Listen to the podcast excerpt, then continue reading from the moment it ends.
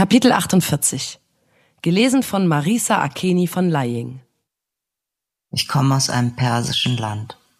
Ich heiße Moses und bin 14 Jahre alt.